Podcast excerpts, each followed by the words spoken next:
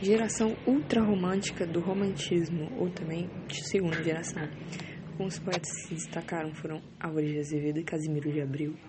É, foi uma valorização das, das emoções, conhecido como mal do século também por causa do alto sentimentalismo.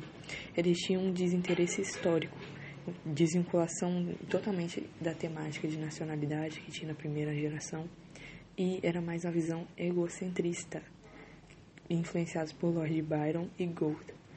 Ele desacredita a um momento de descrença nos ideais revolucionários franceses de igualdade, liberdade e fraternidade.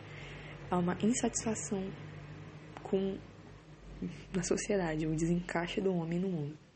É uma geração pessimista, com atração pela noite, fuga da realidade, idealização amorosa e a mulher com ideia de pureza. Há também uma idealização do amor contra o medo de amar. Na terceira geração, o chamado de candoreira, é um desejo pela renovação da sociedade, com os ideais novamente voltando de igualdade, justiça e liberdade.